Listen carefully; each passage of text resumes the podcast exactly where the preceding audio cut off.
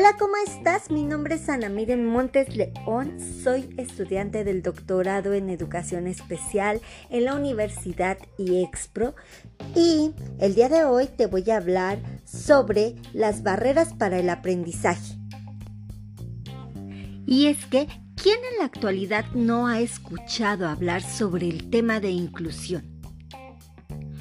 Todos, ¿verdad? Y debemos entender que la inclusión pues es algo equivalente a hablar sobre oportunidades equivalentes, sobre algo justo y democrático. Y en materia de educación esto no es la excepción. En esta línea podemos decir que los seres humanos son competentes para aprender. Todos, todos somos competentes para aprender. Y entonces, ¿qué nos impide hacerlo? Y es aquí donde aparece el concepto de equidad, el cual va a añadir precisión a nuestro concepto de igualdad, en el que se entiende la singularidad que tiene cada uno de nuestros alumnos y la diversidad humana. Esto evitará hablar de exclusión. Todos los alumnos deben ser incluidos en el proceso de enseñanza-aprendizaje. Y es que quien no ha soñado como educador en unas clases donde todos nuestros alumnos, por diferentes que sean, puedan participar, convivir y aprender juntos. Y donde nosotros como profesores busquemos las mejores estrategias didácticas para conseguir que todos estén dentro y nadie sea discriminado. Nos encontramos en un momento de transición en las escuelas públicas. Cada vez es más común observar en las aulas la diversidad cultural del alumnado. El hablar de inclusión nos lleva también a pensar en aquellos alumnos que tienen alguna discapacidad y ellos al igual que todos los niños y las niñas, tienen derecho a la educación. Y no a una educación cualquiera, sino a una educación de calidad. La educación inclusiva no es simplemente integrar al alumnado con discapacidad en el aula, con compañeros y compañeras no discapacitados. La educación inclusiva es un proceso para aprender a vivir con las diferencias de las otras personas. Saber cuáles son las barreras que impiden el respeto, la participación, la convivencia y el aprendizaje de las niñas y de algunos niños en el aula es el compromiso ético del discurso de la nueva cultura de la educación inclusiva. Pero claro que en una escuela siempre existirán barreras que impiden llevar a la educación a ser totalmente inclusiva. Dentro de estas barreras que impiden la participación, la convivencia y el aprendizaje de la escuela, podemos identificar las políticas, las culturales y las didácticas. Entre las barreras políticas encontramos la contradicción entre una educación para todos y los colegios de educación especial.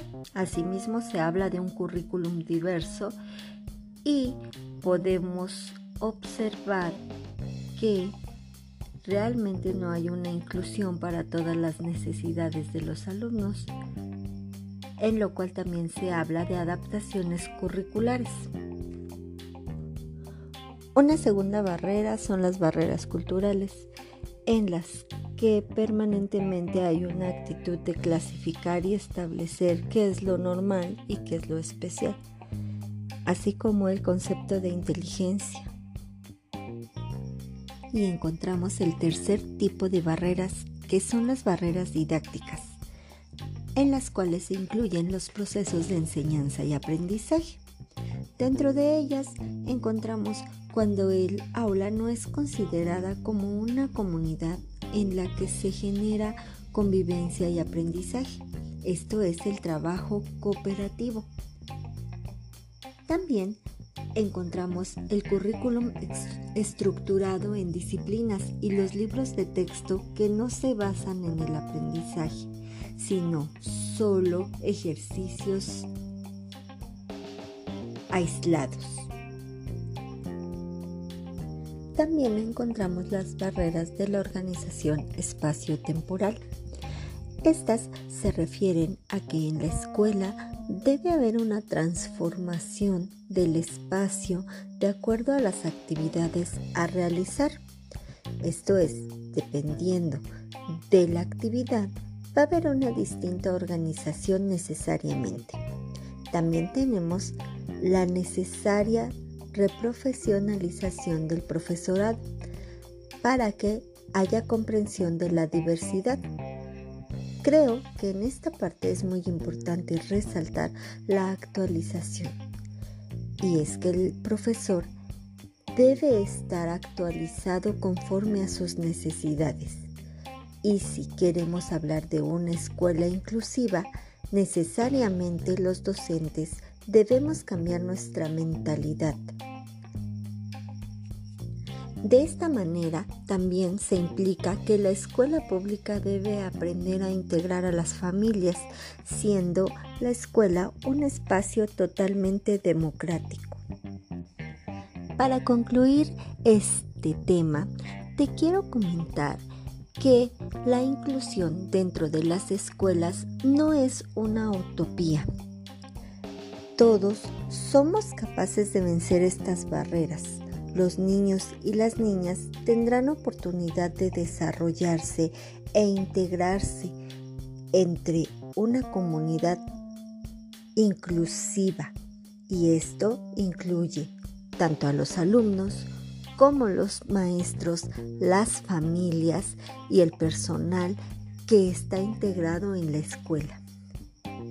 Una escuela inclusiva es posible Necesitamos para ello transformar las mentalidades desde el profesor e ir impactando directamente en nuestra comunidad escolar. Yo te invito a que tú, dentro de tu rol, ya sea el que tú practiques en una escuela como maestro, como padre de familia, como alumno, trates de cambiar esta mentalidad todos, absolutamente todos, somos diferentes y cada uno de nosotros presentamos nuestras propias barreras para la inclusión y el aprendizaje. Es por ello que debe haber más empatía, más humanismo entre nosotros. De esta manera sabremos que lo normal es que todos somos diversos. Hasta aquí con mi tema, espero esta pequeña conversación te haya agradado, te deje algo de aprendizaje. Hasta pronto.